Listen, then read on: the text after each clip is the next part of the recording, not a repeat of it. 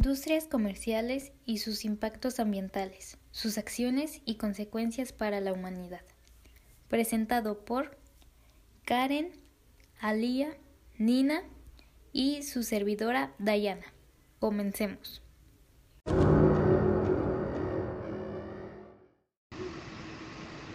La industrialización surgió como consecuencia directa de la invención de la máquina de vapor, pero también influyeron decisivamente los cambios jurídicos en la propiedad, el incremento del comercio y la competitividad entre países como Gran Bretaña, Alemania y Francia. Los motores de la industrialización fueron la minería, la metalurgia y la química. El impacto ambiental que las industrias tienen sobre el medio ambiente y los recursos naturales ha sido considerable, no tan solo como el resultado del crecimiento de la producción, sino también gracias a dicho crecimiento se concentró en sectores de alto impacto ambiental.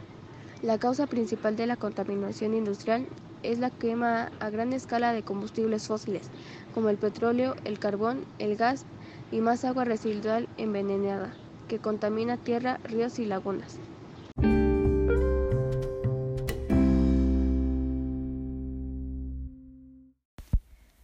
La farmacéutica. Este sector se dedica a la fabricación, preparación y comercialización de productos químicos medicinales para el tratamiento y prevención de las enfermedades. Sus inicios estuvieron durante los años 1917 y 1940, ya que se veía como una buena inversión para el futuro.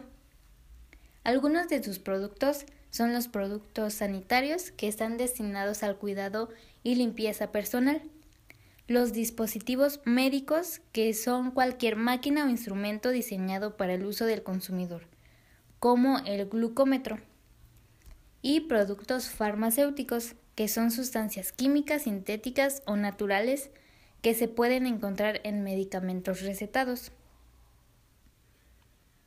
Los medicamentos pueden curar o tratar diferentes dolencias, sin embargo dejan efectos secundarios en los humanos, dañando otros órganos a largo plazo, que difícilmente se pueden curar, o simplemente causando malestares como mareos, dolor de cabeza y de estómago.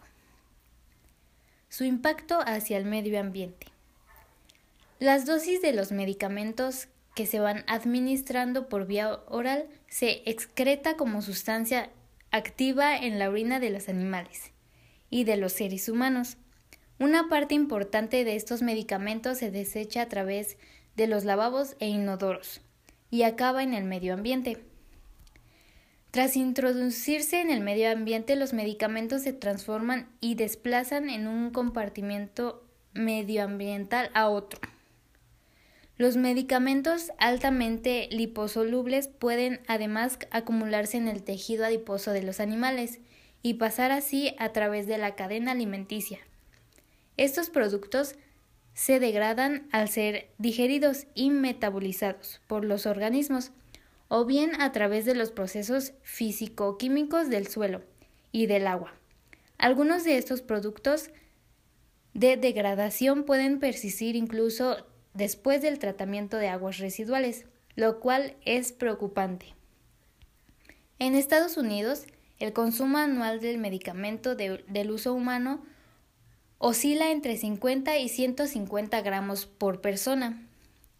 Entre el 30 y el 90% de las dosis de un medicamento administrado por vía oral se excreta como sustancia activa dañando el ecosistema, como lo dijimos anteriormente.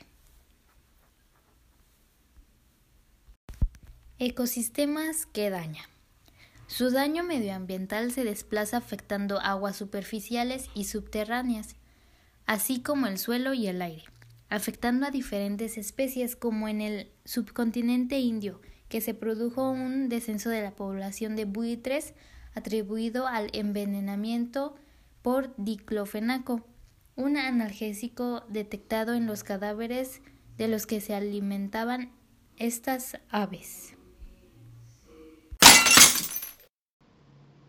Productos de cuidado personal. Los productos de cuidado personal son aquellos destinados a ser puestos en contacto con partes superficiales del cuerpo humano, con la finalidad de mantenerlas limpias, con buen aroma, cambiar su aspecto, cuidarlas y tenerlas en buen estado.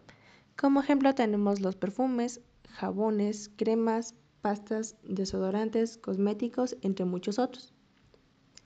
Esta industria trabaja para crear y mejorar productos para nuestro cuidado personal que usamos en nuestra vida diaria. Los principales insumos son productos químicos orgánicos e inorgánicos, grasas animales e incluso algunos minerales.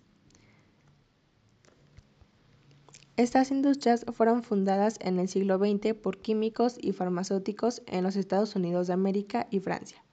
En 1938, por primera vez, pasaron algunos cosméticos a la jurisdicción regulatoria de la FDA. Algunos productos alteran las hormonas de algunas comunidades en el ecosistema y pueden afectar a seres vivos causando infertilidad o cambios de sexo. Cuando una persona se expone a varios productos de cuidado personal, el riesgo de exposición a químicos aumenta que se vinculan con el cáncer, irritaciones, problemas hormonales o incluso alergias.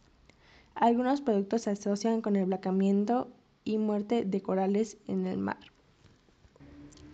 Tienen cierto impacto en el medio ambiente, ya que cuando los residuos se van por la cañería acaban en cuerpos acuíferos o quedan absorbidos en los lodos de depuradoras que se utilizan como sistema de tratamiento de aguas, los cuales son usados como abono orgánico en la agricultura. Hay evidencia de alteraciones en ecosistemas por el uso de parabenos, el lauril sulfato de sodio y derivados del petróleo. Estas son sustancias comunes en nuestros productos de cuidado personal. La industria cosmética mexicana ocupa el tercer lugar en la producción de cosméticos. Los productos que más contaminan el ambiente son los bloqueadores solares, ya que contienen sustancias que se asocian con el efecto nocivos en ecosistemas marinos. Para el caso de las personas, los tintes tienen sustancias muy abrasivas que pueden llegar a producir problemas cancerígenos. Los ecosistemas que dañan son sobre todo los ecosistemas marinos, ya que los compuestos orgánicos sintéticos son residuos de plástico y residuos derivados de productos de limpieza del hogar, higiene personal y cosmética. En este grupo están los residuos más contaminantes de agua de ríos, mares y océanos.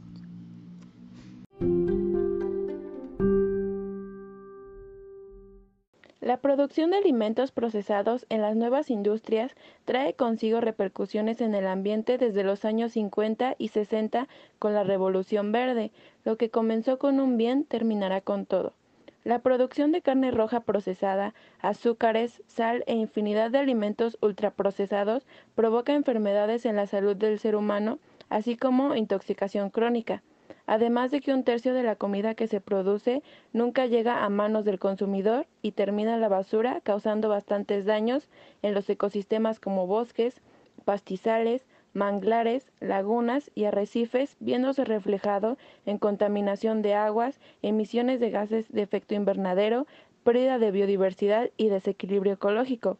Un estudio publicado en la revista PNAS demuestra que los alimentos más dañinos para el ser humano lo son también para su tierra. Como vemos, estas industrias son realmente muy necesarias para la humanidad. Sin embargo, provocan daños al medio ambiente, que provocan su destrucción, así como de ecosistemas. No podemos dejar que esto continúe así. Hagamos un cambio. Gracias.